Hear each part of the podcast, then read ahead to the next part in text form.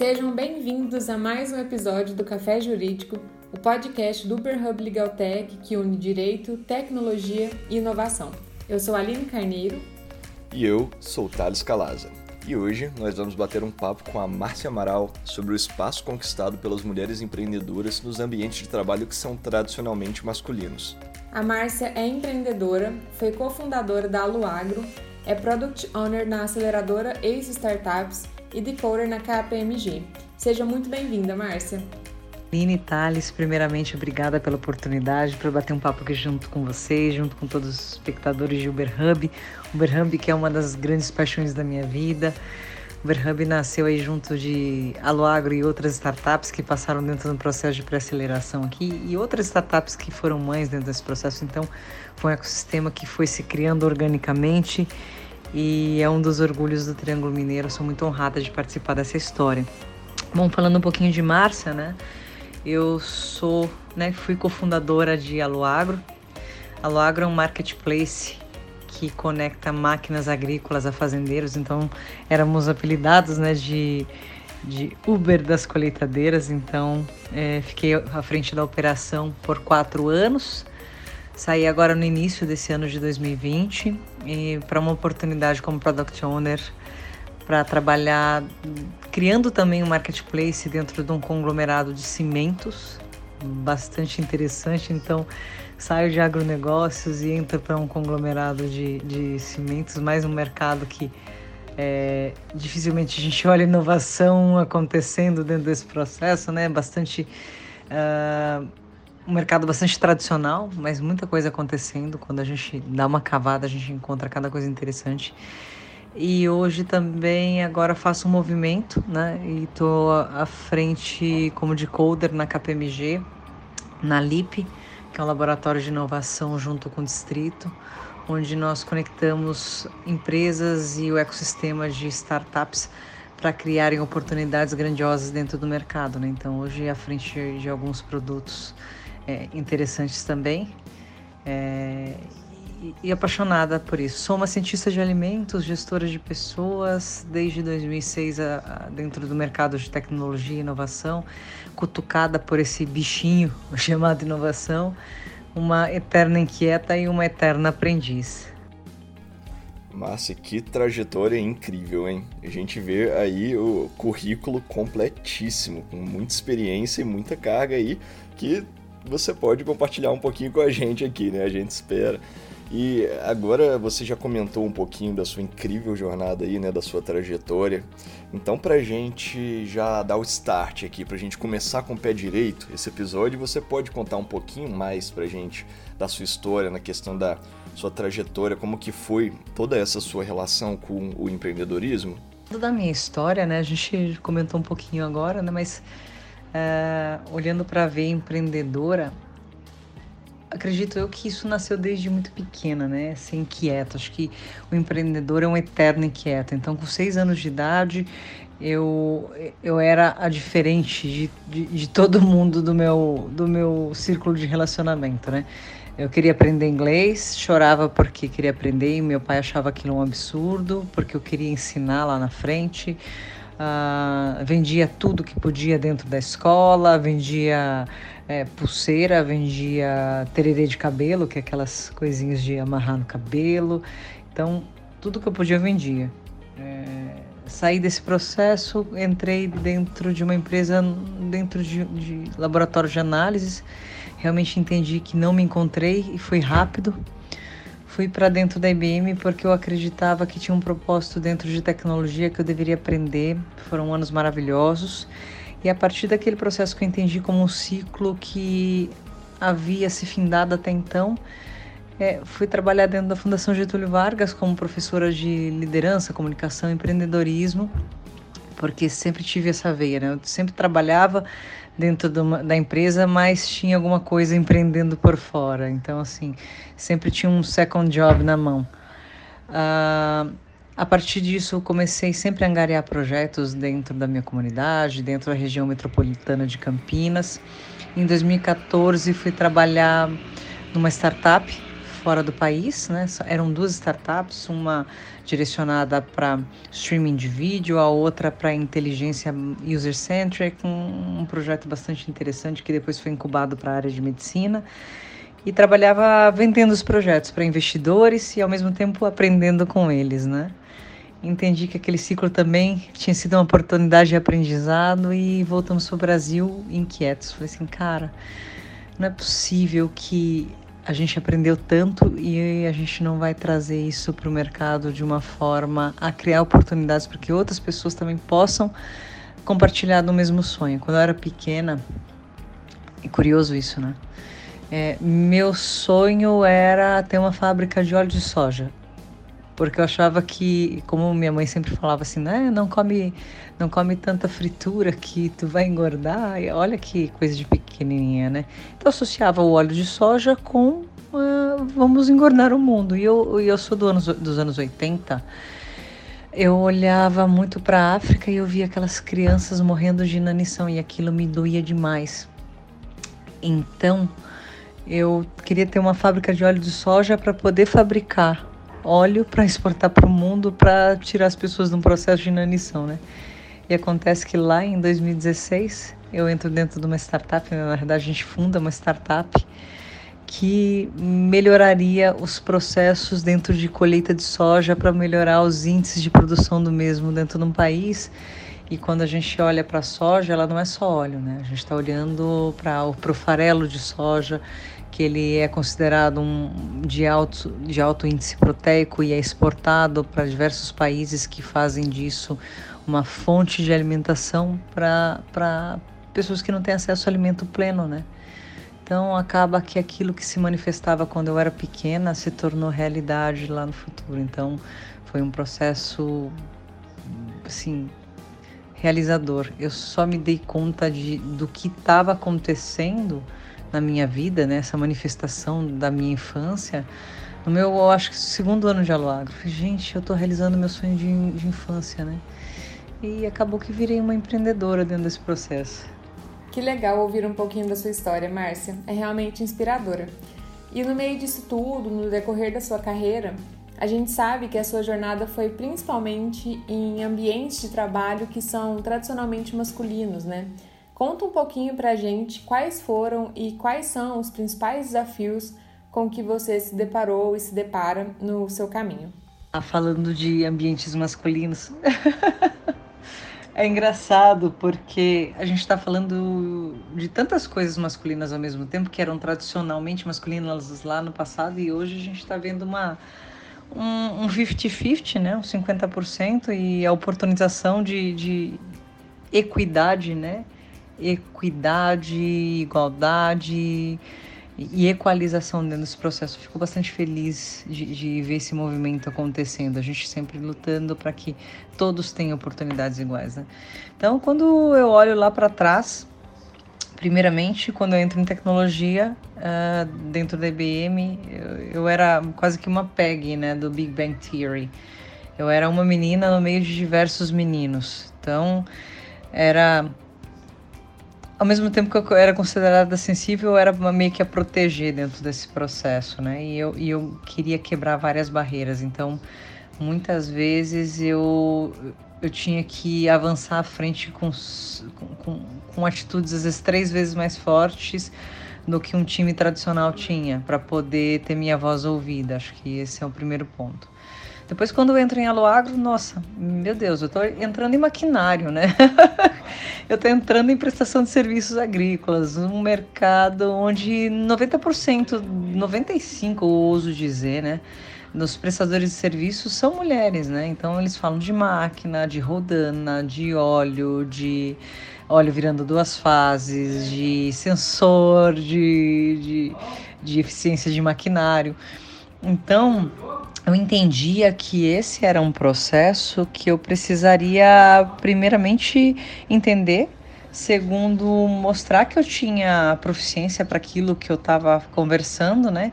E terceiro, ganhar confiança. Então, muitas vezes eu colocava o meu time ao meu lado, então, todos os meninos do meu time e falava assim, cara, vamos tentar atender é, esses meninos, mas a gente vai fazer junto esse atendimento. Então eu sempre fazia junto, né?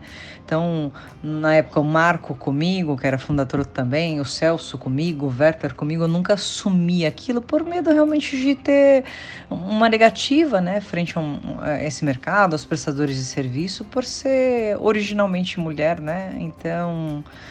Uh, era, era algo que talvez pudesse ser um bloco na minha cabeça, mas é, era algo que era uma tendência e eu precisava quebrar. Me sentia bastante incomodada em ter que compartilhar esses atendimentos. Né? Então, um dia muito incomodada, cheguei para o meu sócio e falei: Werther, tá insustentável esse processo. Ele falou: Marcinha, por que tu não assume é, sozinha esse processo? E não sempre quando a gente está aqui e bora, bota a tua foto aí, tira essa marca e vambora é, agora é a Márcia da Loac. Mas, cara, eles vão simplesmente me escorraçar, porque vai falar assim, mulher, não sobe máquina, taralala. Isso 2015, 2016, né? Talvez seja um ponto a favor a você, Márcia. É, a mulher normalmente tem um papel muito de mãe, de consultora, de confiança. Pode ser que você traduza esse ponto interessante junto ao mercado, né? junto aos meninos, junto aos prestadores de serviço.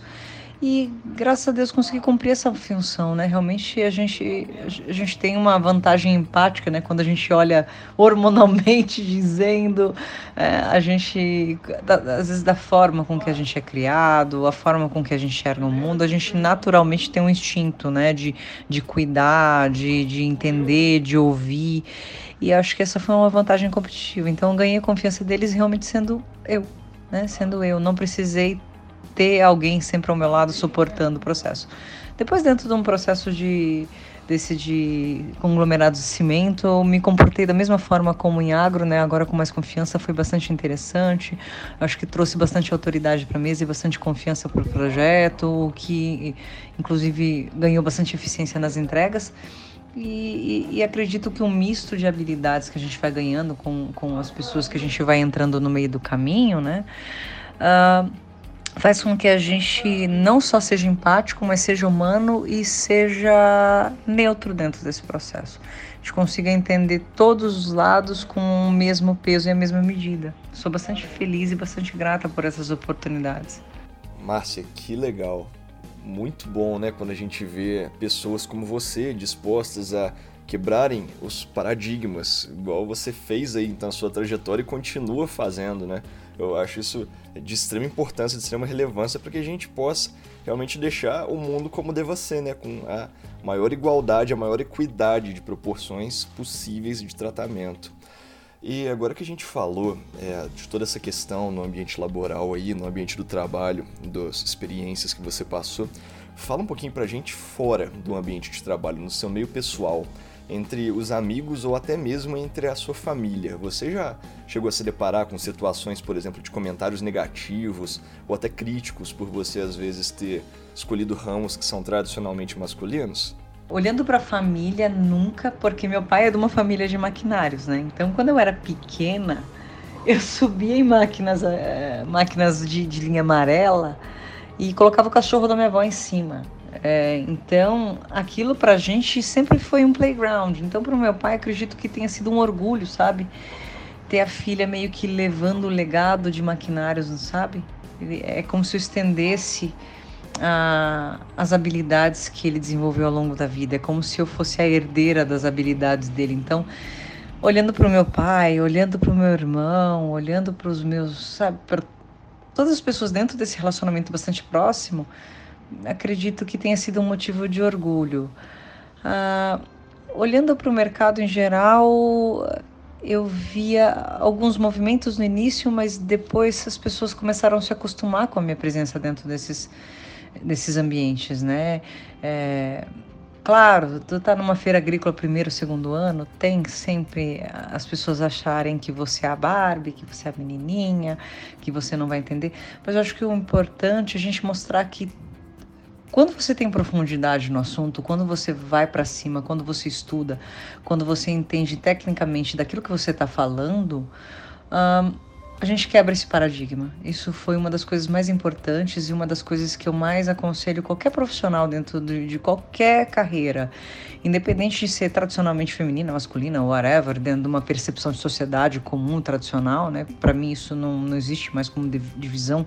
Olhando para 2020, eu acho essa divisão totalmente desnecessária.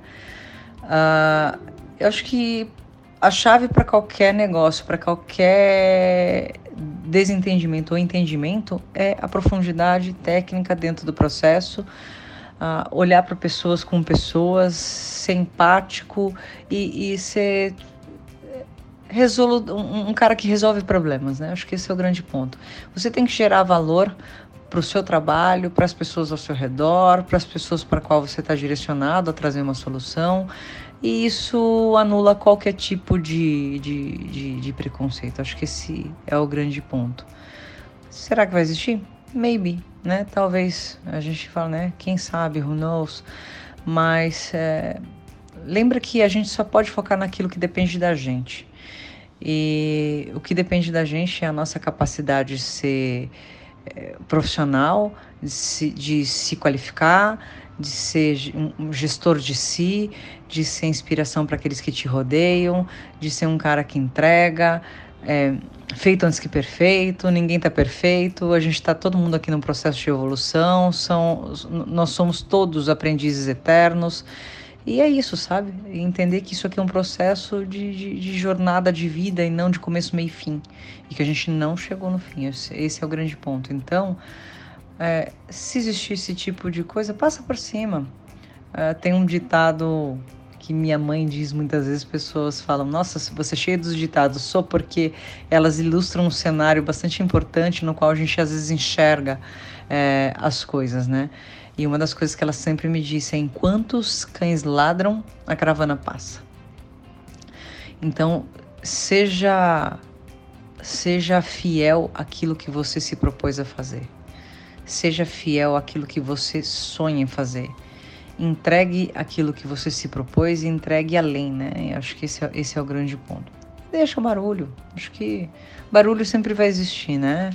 E carroça vazia faz barulho demais. Então, são duas, duas coisas de carroça que, que traduzem um cenário aí que a gente pode entender como oportunidades para que você não perca seu foco. Sensacional, Márcia. Acredito que isso serve para tudo na vida, né? Obter conhecimento, mostrar profissionalismo, entregar o seu melhor mesmo em tudo e não se deixar abalar por comentários negativos, preconceituosos, seja em que situação for, né? Realmente enfrentar isso e mostrar que você é muito melhor, né, do que esses comentários que estão baseados apenas em preconceitos, né?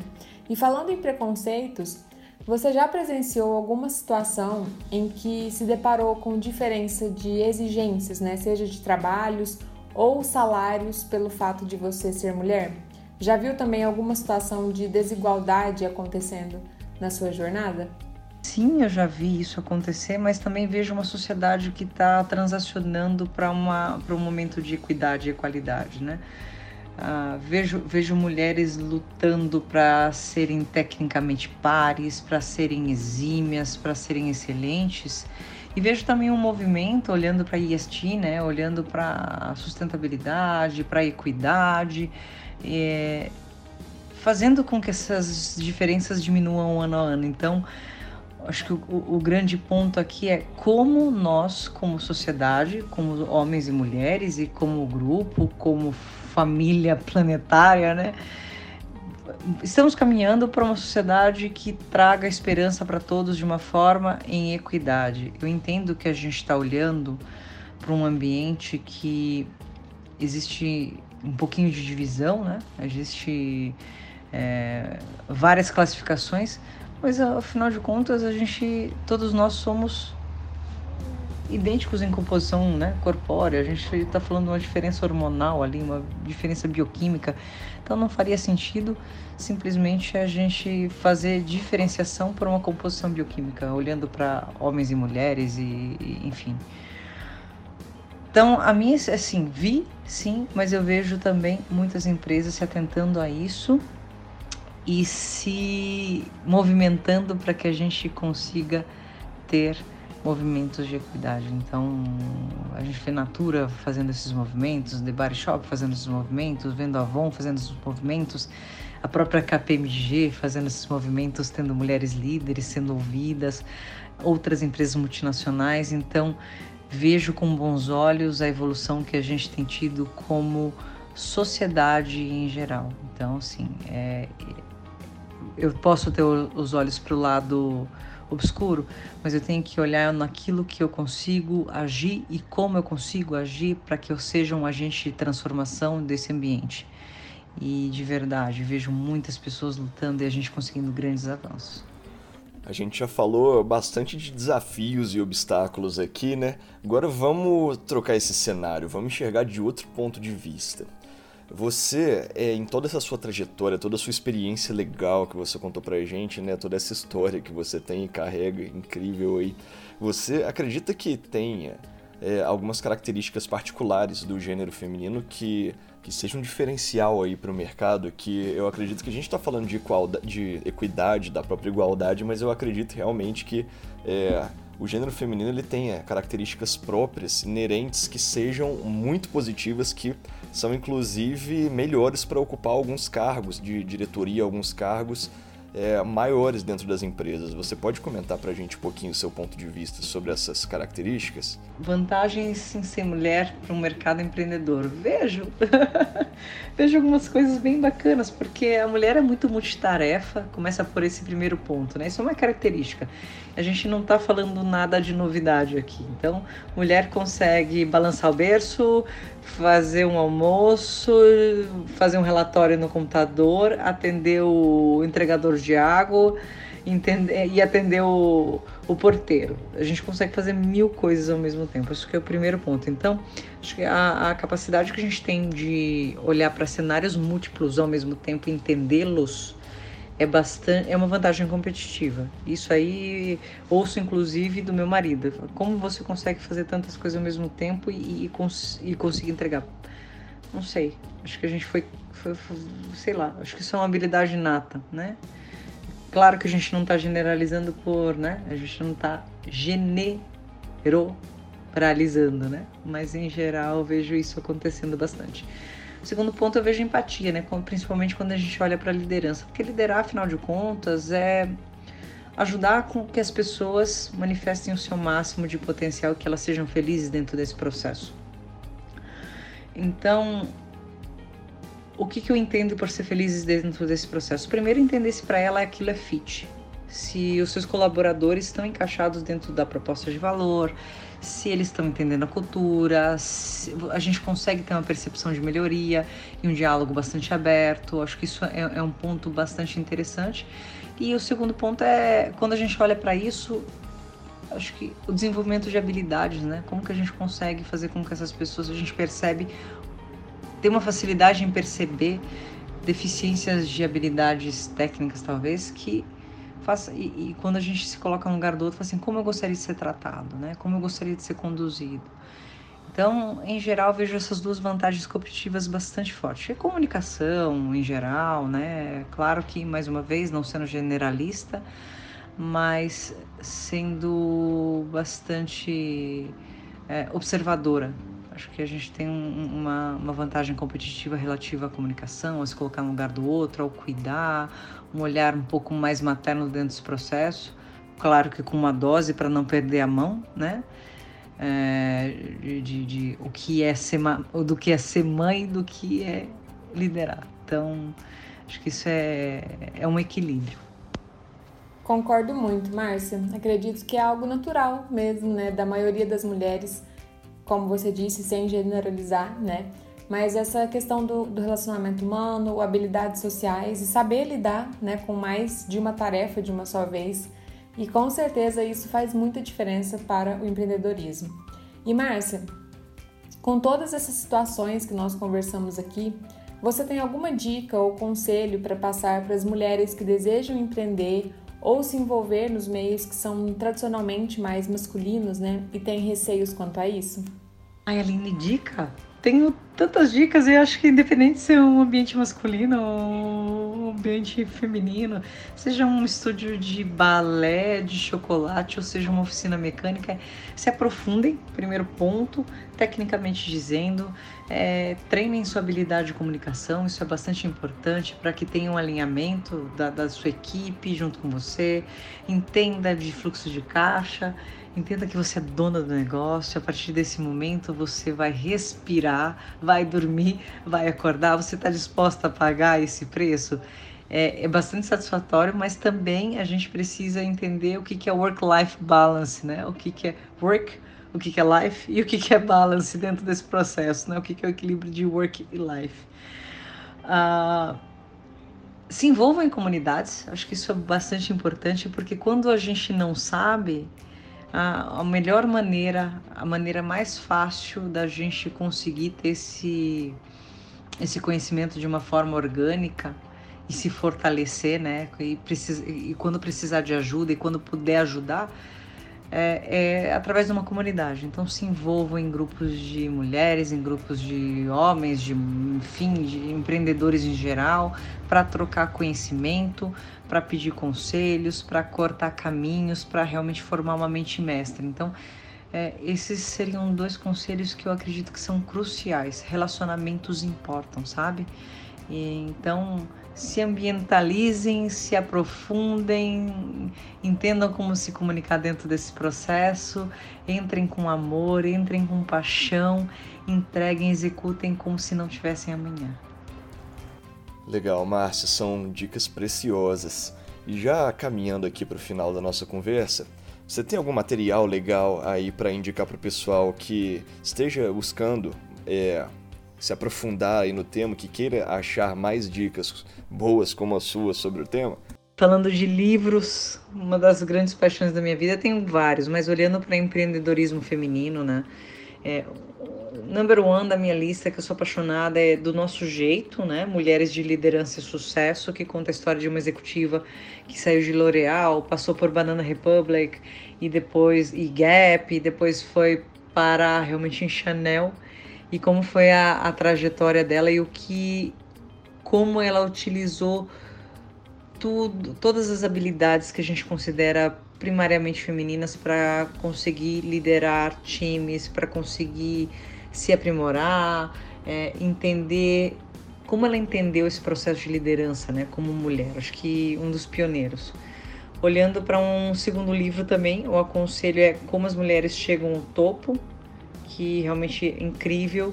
E a gente não vai trazer só mulher como autora, né? Porque isso seria um pouco de fobia. Então, o terceiro livro que eu indico, que é o Vai Lá e Faz, né? Como empreender na era digital e tirar ideias do papel.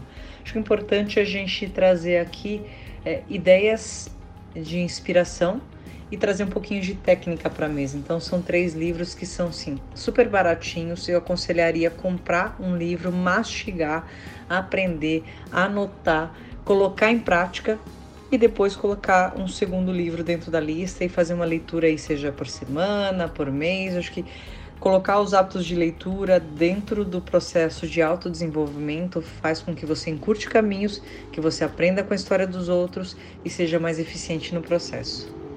Adorei as dicas, Márcia. Como uma apaixonada também por leitura que sou, né, e aproveitando as dicas de livros de mulheres inspiradoras, eu vou me permitir acrescentar a essa lista o livro Faça Acontecer, da Sheryl Sandberg, que é empresária e chefe de operações do Facebook. É um livro excelente e muito inspirador também. Márcia, muito, muito obrigada por ter topado participar do Café Jurídico com a gente. Foi realmente uma grande honra e uma alegria ouvir a sua história e tudo que você trouxe aqui pra gente, né? Realmente de muita inspiração e muito proveitoso, né? Um conteúdo muito proveitoso para muita gente. Muito obrigada mesmo. O prazer foi meu, foi uma honra poder estar aqui junto com vocês. Toda vez que precisarem de ajuda, poder bater um papo a respeito de mulher, de liderança, de empreendedorismo, de turnaround na carreira, é, de como se reinventar, de como aprender. A gente está aprendendo todo mundo junto. Acho que isso aqui, mais do que falar, é uma troca de conhecimentos que a gente está executando dentro desse processo chamado vida, né? Então, Obrigada a vocês, todos do Uber Hub. É uma honra estar junto com vocês sempre e sempre que precisarem, só ó, só fazer uma ligação que eu tô aqui junto com vocês. O meu, meu coração tá muito próximo do coração de vocês, viu? Então é isso, pessoal. Que conversa incrível. Muito obrigado por vocês terem nos acompanhado até aqui. Realmente esperamos que vocês tenham gostado desse conteúdo. Qualquer comentário, crítica ou sugestão que vocês tiverem, nós estamos à completa disposição no e-mail e nas redes sociais que estão aqui na descrição desse episódio. Aproveita e também já entra no nosso grupo do Telegram. É só clicar no link que a gente deixou aqui embaixo. Muito obrigado, um forte abraço e até a próxima semana.